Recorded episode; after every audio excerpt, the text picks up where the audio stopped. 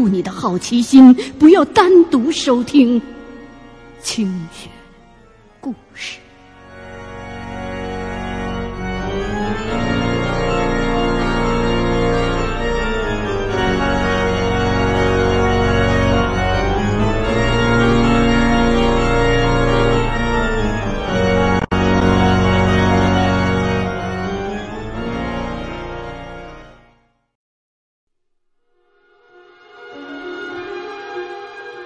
您正在收听的是《清雪故事·猎鬼人之修坟》。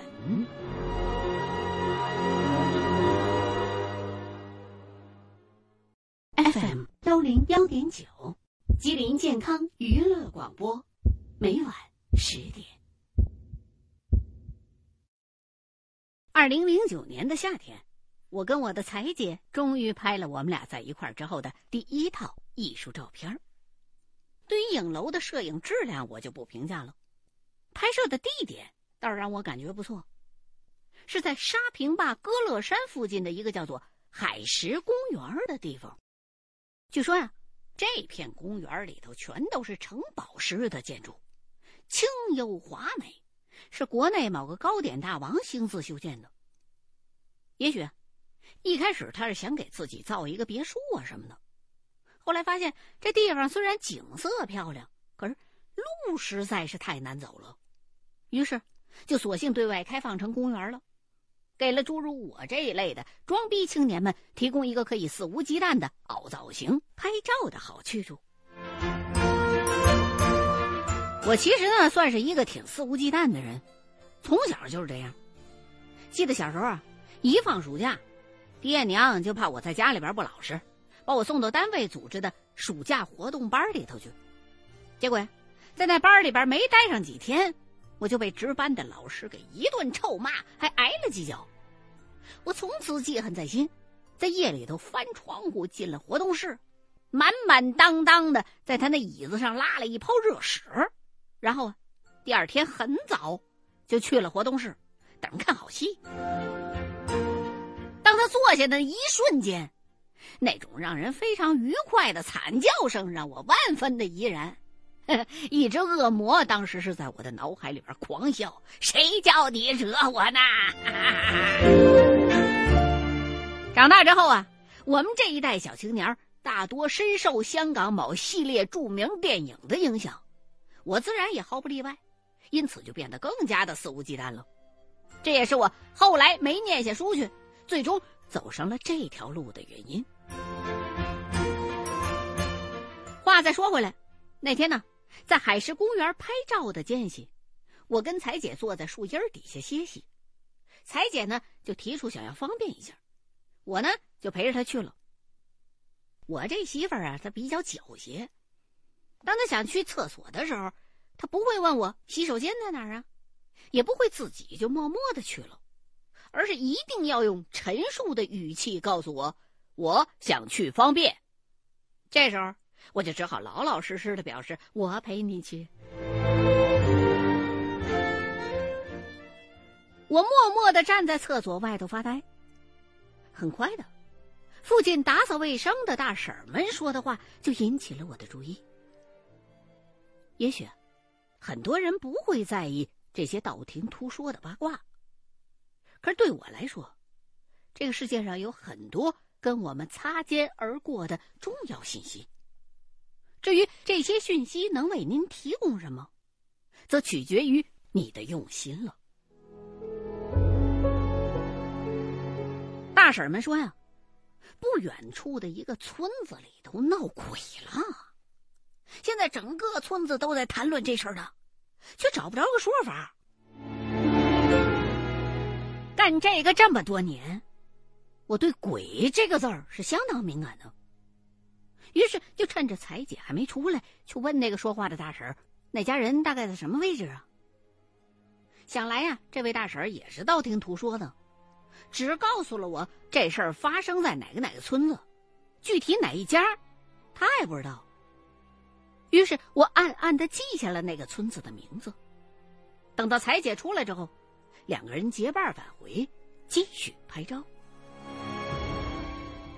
拍摄结束，回家之后，我上网去查了查那个村子的具体位置，打算第二天就去打探打探。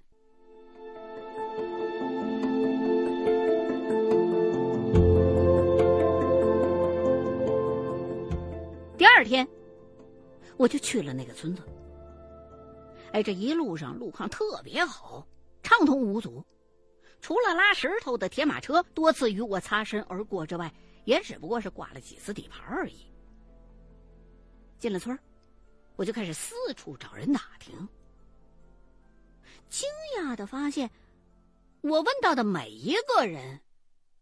每当我提起最近有没有什么怪事儿发生时，他们都会不约而同的跟我提起这么一件公案来。前一阵子，有一群从广东过来的外地人，说是要回村子里边来祭祖。他们的祖坟，恰好是埋在半山腰上，就是那么一座不大的土坟。可是。当他们给那坟翻新、立碑的时候，从山上到山下，几乎所有水田里头的水，突然之间一下子就全都变浑了。特别是立碑的那个时辰，水田里的水更是变得奇浑无比，还同时刮起了阵阵的阴风。于是，当地的村民在这伙外地人第三天祭祖的时候，就派了几个村民上山了，说：“你们不能再这么做了，因为你们家祖坟这位置正好是在我们这儿地龙王的眼睛上，你们弄疼了地龙王了，龙王发怒了，所以才让我们这儿的水变浑，山上刮阴风的。”一开始，那群广东人不信。没理睬这些村民们。等他们离开之后，村民们就跑上山去，把那块新立的墓碑给推翻了。而留在村里的那个家族的人发现了之后呢，就又上山去把那碑重新给立起来。可没过几天呢，又被村民们给推倒了，矛盾由此引发。那家人呢，还跟当地人打了一架。这样的状况一直持续到现在，还在继续。一面是有人立碑，一面是有人推倒。奇怪的是，每一回一立那碑，整片山上的水田就会变得非常的浑浊。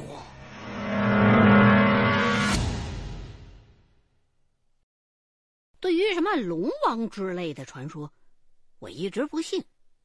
首先，龙跟鬼它是不一样的，一个是活物，一个是死物，一个是灵物，一个是邪物。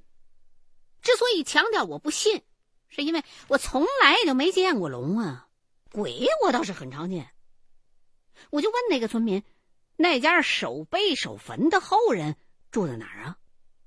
他就给我指了路，我呢就顺着他说的找到了那户人家。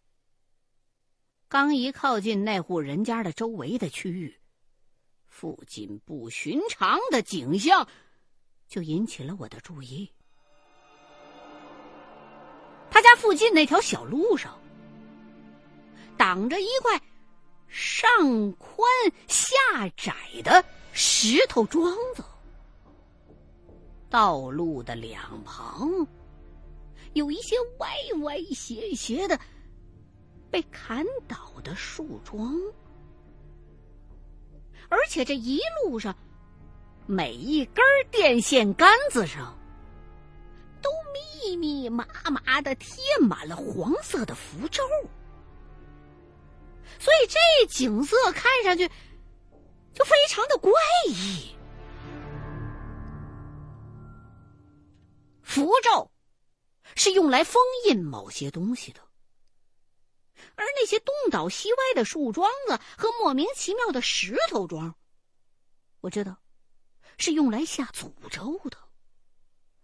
这两者混在一起，显得非常的矛盾。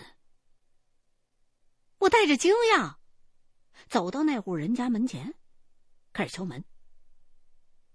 他们家那门上啊，想必是也已经被人贴过无数回符咒了，因为那扇铁门上满是撕了又贴、贴了又撕的痕迹。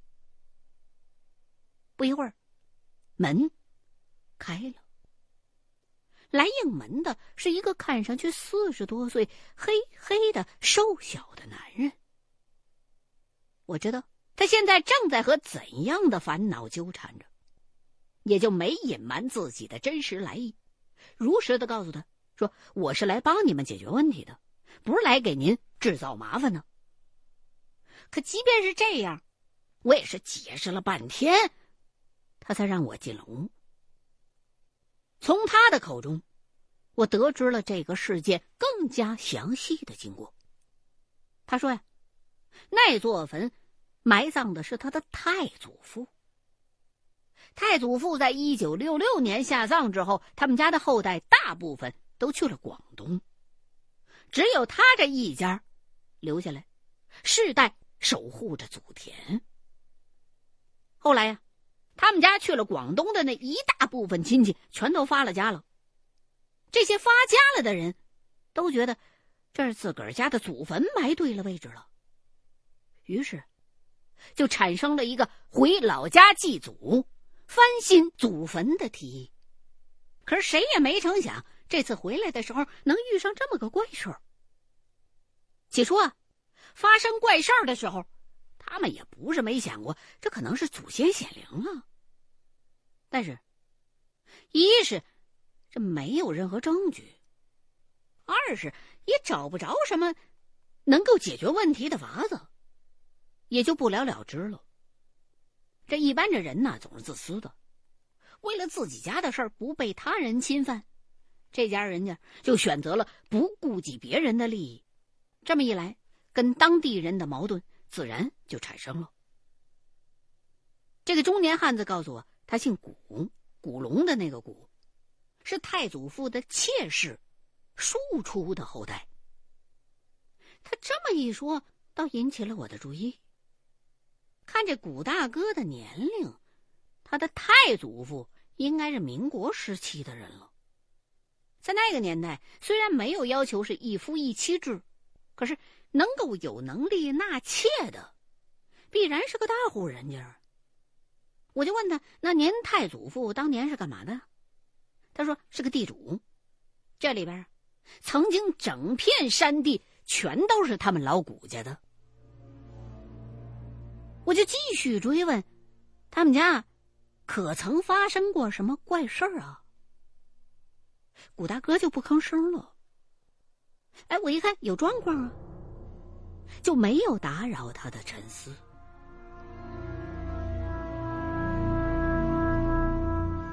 过了一会儿，他自个儿才慢吞吞的说：“他们家最近真的发生过另外的怪事。”当时，正好夏天。有一天呢，他看到祖坟上的墓碑倒了，就骂骂咧咧的上山把那碑扶起来了。回来的路上，这天呢就晚了，可是偏偏呢又下起了雷阵雨。重庆夏天的雷雨那是常有的，在农村有那么一句话：是夏天的雨越大，来头越猛，秋天的收成就越好。对于重庆的这种常年被称为“火炉”的城市来说，一场雷雨，同时也意味着是一场降温，一次消暑。而对山里边种地的农民来讲，那更是丰收的吉兆啊。可是，就在这天晚上，古大哥遇到了他这辈子人生当中最为惨烈的一次惊吓。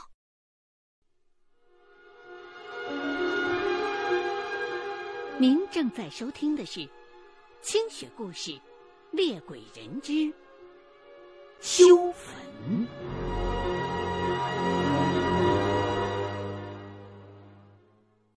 FM 幺零幺点九，吉林健康娱乐广播，每晚十点。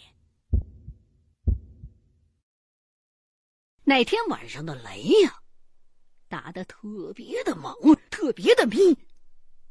古大哥本来已经上床睡下了，哎，忽然之间想起来自己家院子里边还晒着衣服呢，就起身下床，想去院子里边把衣服收进屋来。打开自家铁门的那一刹那，他就看到一个身穿白衣、脸色惨白、眼圈发。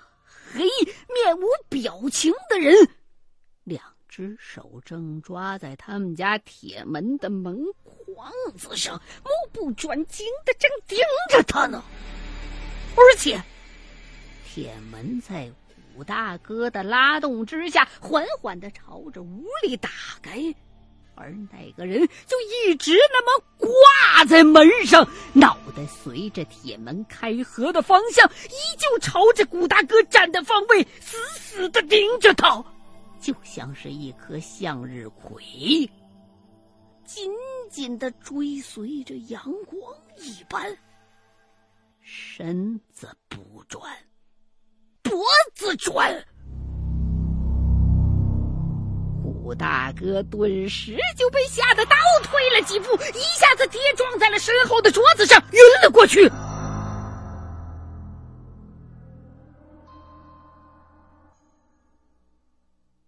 等他醒过来的时候，已经是第二天的白天了。他发觉自己好好的躺在床上，那些没收的衣服也整整齐齐的摞在床头呢。他就赶紧问老婆：“我我怎么睡到床上来的？还有那衣服谁收的？”他老婆就跟他说：“不是你自个儿进来的吗？衣服不也是你自个儿收的吗？”于是古大哥就开始怀疑自己精神上是不是有问题了，或者是做梦了。没成想，第二天晚上还是下着大雷雨。他迷迷糊糊的被雷声给惊醒了，虚着眼睛一看，眼前一片漆黑。按道理说，即便是再晚的话，一丝光亮还是应该有的，绝不至于完全目不视物啊。所以，他就把手迷迷糊糊的伸到枕头底下摸手机，想要照照。还没等他拿出手机来呢，天上就咔嚓一声，又是一个大闪电。就这闪电的光亮，他发现头一晚上那个不知道是真是幻的鬼，正骑坐在自己的身上。鬼脸和他的脸相距不到一寸，而且就跟昨晚上一样，正直勾勾的盯着他呢。于是，又是一场惊吓和尖叫。幸运的是，这一回他没再晕过去，倒是叫声闹醒了身旁的老婆。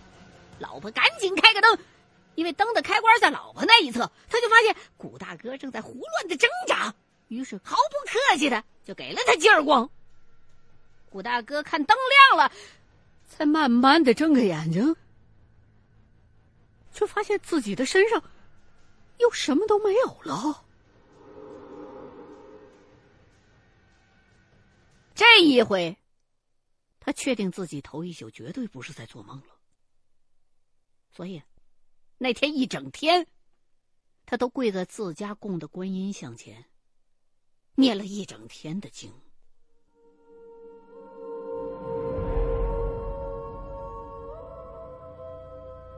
这天晚上。他不敢再睡了，就央个老婆别关灯。可是老婆说：“开灯我睡不着啊。”还警告他：“今儿晚上你别再发梦虫了啊。”于是，他不敢违抗，哪怕心里边再怎么害怕，也只好默默关灯睡了。但是，古大哥这时候真的是睡不着了。一直挨到下半宿，刚开始迷糊点儿，耳边突然就传来一阵声音：“王某某，张某某，韩某，朱某某。”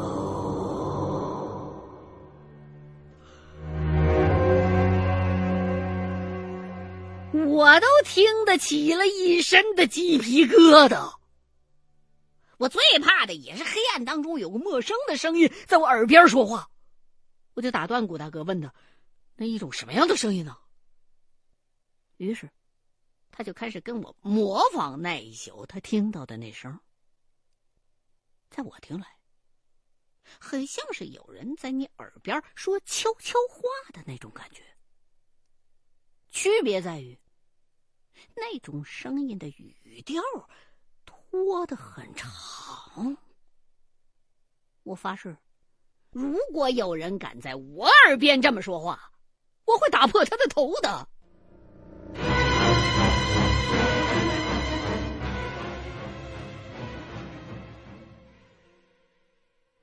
我再问古大哥，那个鬼趴在你耳朵边说的那几个人的名字？你认识吗？他说我不认识啊，从来都没听说过。我就又问他，村子里边有这几个姓的人家吗？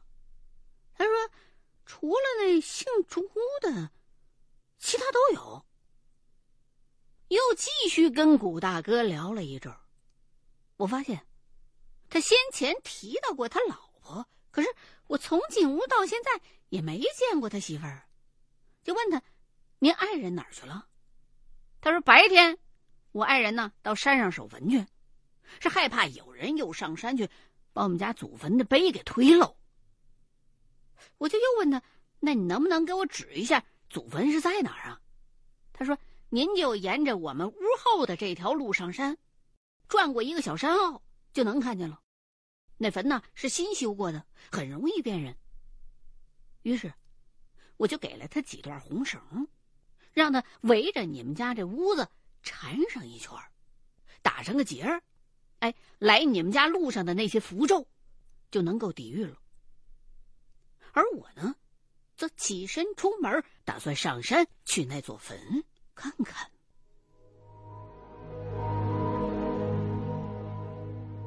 这个村落，按照地域划分来讲，应该是属于歌乐山一带。歌乐山，相信任何一个重庆人都是再熟悉不过的了。与他有关的关键词呢，太多了，什么白公馆啊、渣渣洞啊、中北合作所、戴笠、江姐、小萝卜头、杨虎城、我的自白书、把牢底坐穿啊，等等等等。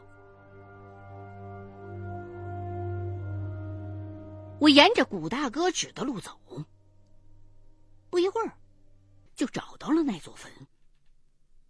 一个看上去跟古大哥的年纪、身高、肤色，甚至相貌都差不离的女人，正在那儿蹲守着。想必应该就是古大哥的媳妇儿了。看来，这夫妻真的会逐渐的越长越像的，否则的话，我也不会每天早上都被自己给摔醒了。这大姐一看我站在坟前来了。以为我又是村子里边哪家派上山来推杯的，一脸的敌意和戒备，问我你干什么？我说我是来帮你们一下的。刚刚啊，我已经在山下跟您家里头当家的古大哥聊了很长时间了。现在呀，我是上山来看看这座坟。大姐这才半信半疑的放下了防备，我就走过去仔细的观察了一圈这坟。这坟是刚刚新修过的，后半截连着山壁。山壁上的泥土看上去还是很新鲜的，显然动过没多久。坟墓的正对面，重峦叠翠。我虽然不懂风水，但是也能看得出这里的确是一块风水宝地。墓主人呢，叫古天生。不知道跟古天乐老师有没有什么亲戚关系？名字起的倒是很有气派。联想到他是当年这儿的一大地主，我决定还是回到村子里去问问那些上了岁数的老人，看看能不能查到一些什么新的线索。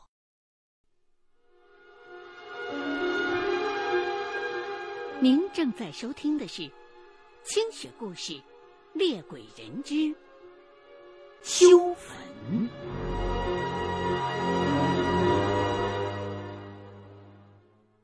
FM 幺零幺点九，吉林健康娱乐广播，每晚十点。回到村子之后，时间还早，我呢就先去买了一包烟，这才开始。四处转悠，走着走着，听到一阵唱戏的声音。我听不出来是哪儿的剧种，就顺着声音走了过去。只见一位老者正坐在自家院子里的长条凳上，穿着黑色的布鞋，蓝色的类似中山装的衣服，翘着个二郎腿，手里拿着旱烟袋。地上放着一只搪瓷茶杯，脚跟着节奏一摇一晃的，看上去怕是有八十上下了。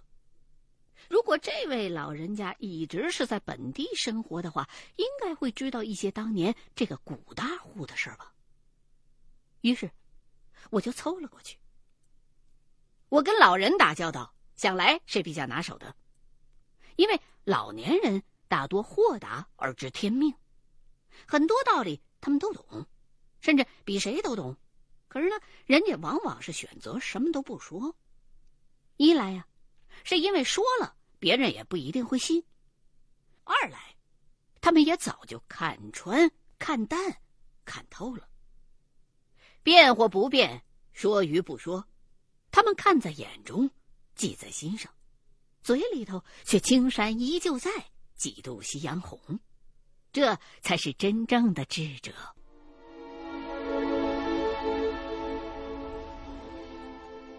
我凑过去，没几句话就跟这位大爷聊熟了，递过去一根烟，他很高兴的收下了。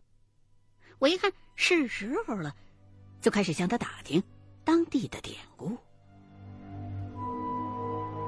聊到那个地主的时候。这位大爷先是把村里边人谁都知道的情况给我重复了一遍，还讲了一些他自己知道的事儿。他说：“自个儿从小就在这儿生活着。解放前啊，由于附近不太平，他们家呀不让他外出。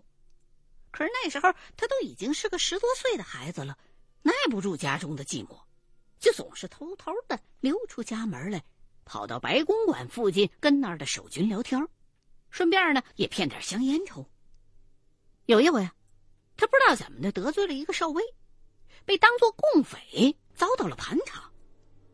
当他逃回村里的时候，也不敢回自己家了，生怕连累到家人，就偷偷的藏到了古大户家的柴房里头躲了起来。不巧的是，那天呢。古老爷不知道怎么的也进柴房去了，一看他躲在柴房里边，就喝问他：“你干什么呀？”他当时年纪小，也真害怕，就把情况啊告诉给了古老爷。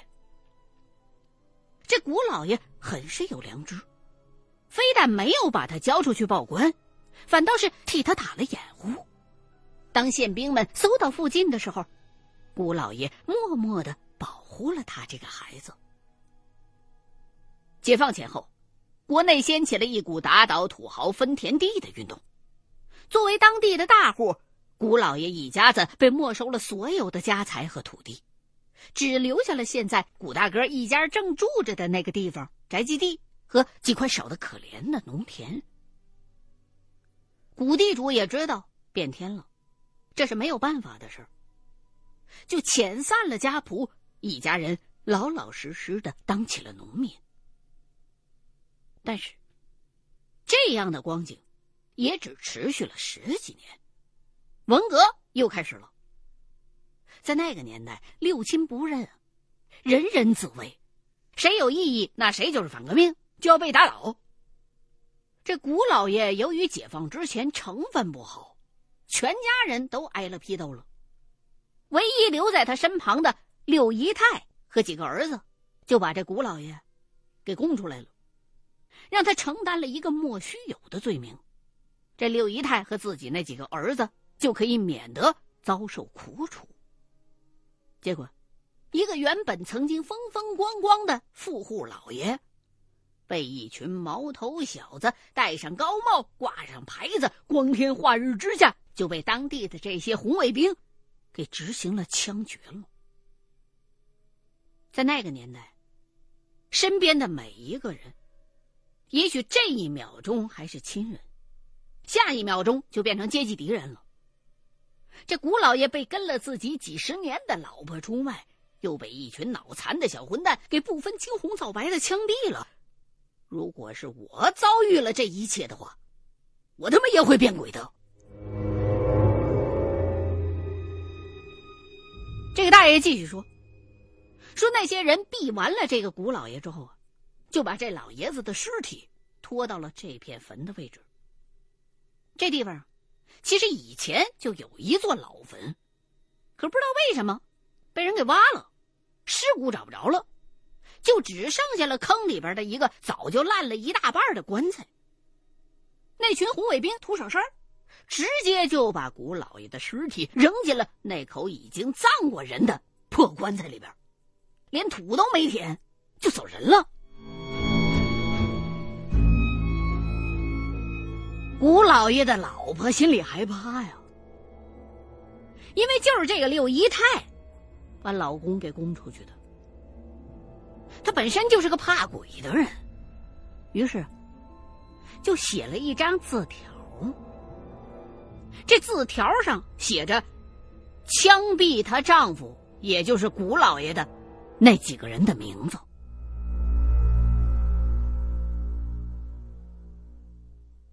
另外，这六姨太一看自己的丈夫生前对这个在他们家柴房里边躲过难的大爷不错，就托这位当年已经三十岁的大爷，把这张字条啊。放在了自己死去的丈夫，也就是古老爷的尸体的身上。这样，六姨太就认为，即便是老爷变了鬼了，回来复仇来了，也不会找错人了。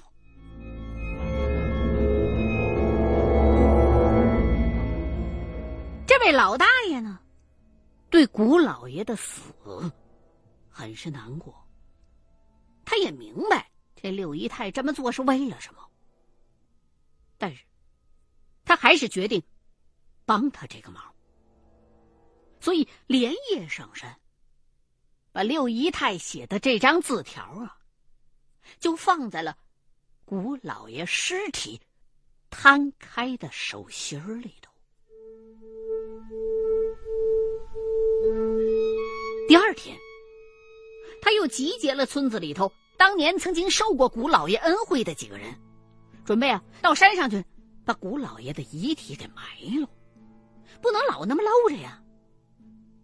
结果，却发现古老爷的尸体已经紧紧的把那张字条攥在了手心里头。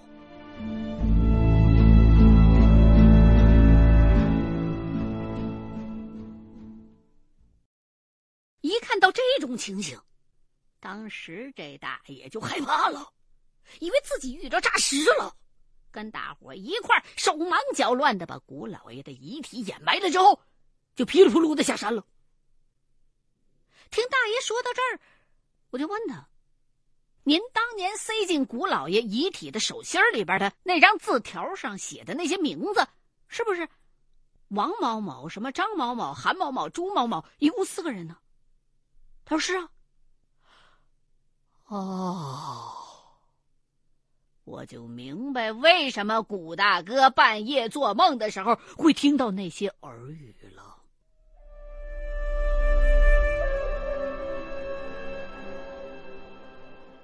我看过那个地主的墓碑，这地主啊，也就是古老爷，死的时候已经是一位老者了，所以。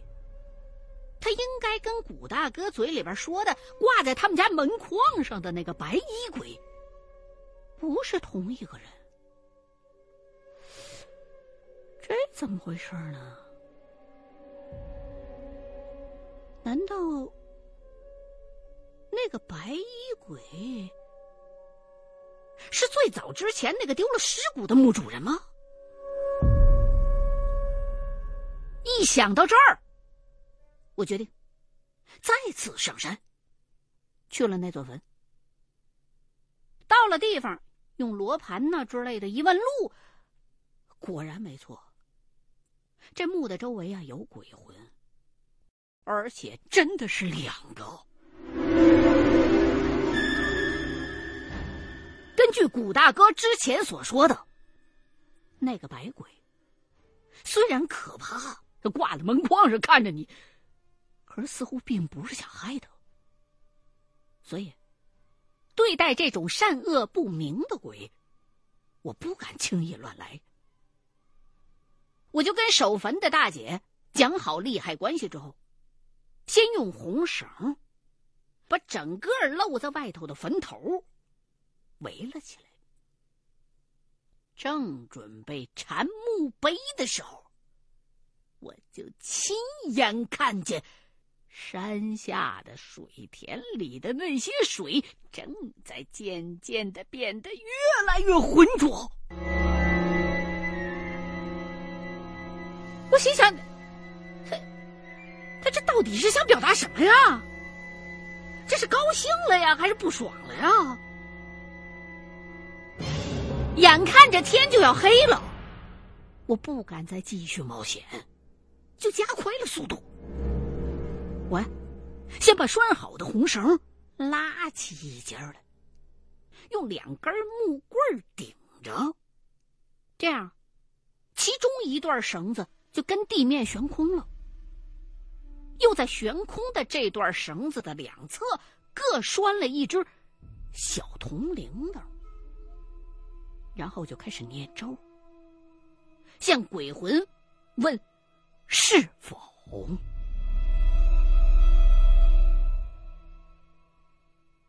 我们这一行啊，有专门的咒语来问鬼问题的。那些鬼会回答我“是”或者“否”。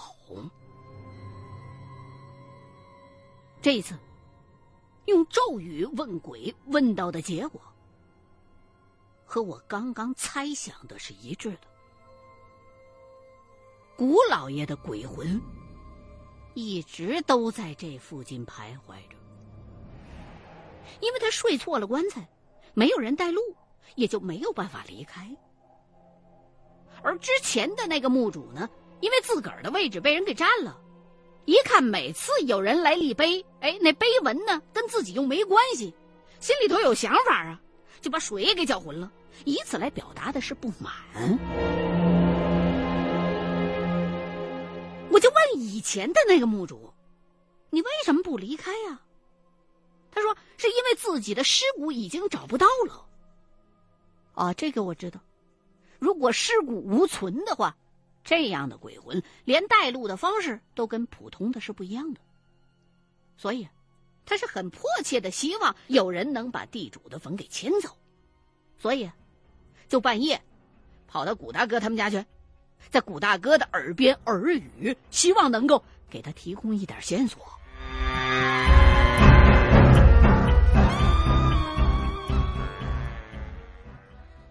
这下我全明白了。下了山之后，我就把这一切原原本本的都告诉给了古大哥。古大哥呢，又把我的话原原本本的通过电话。告诉了广东那帮亲戚们。广东人向来都要比我们内陆人民更加相信这些的，所以啊那头的那些亲戚商量了一个星期之后，结果都同意迁坟。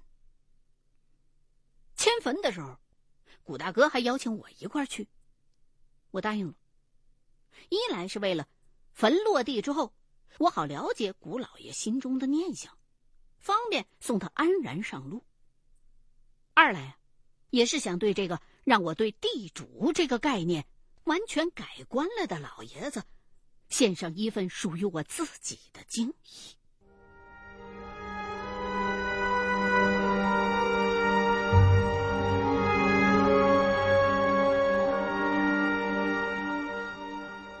送魂的过程进行的很顺利。其实，我是原本可以跳过这所有的中间环节，直接做送魂这最后一步的。可是我不愿意，因为一旦如果那么做的话，我就会错过这样一段因果了。每个人都有因果，这些因果故事是不会因为主人公的离世而消散。只要我们这些活着的人能够好好听，用心的去听，总会在其中找到一些启发的。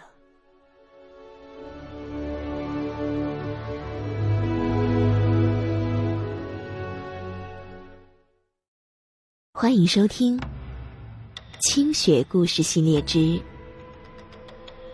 猎鬼人》。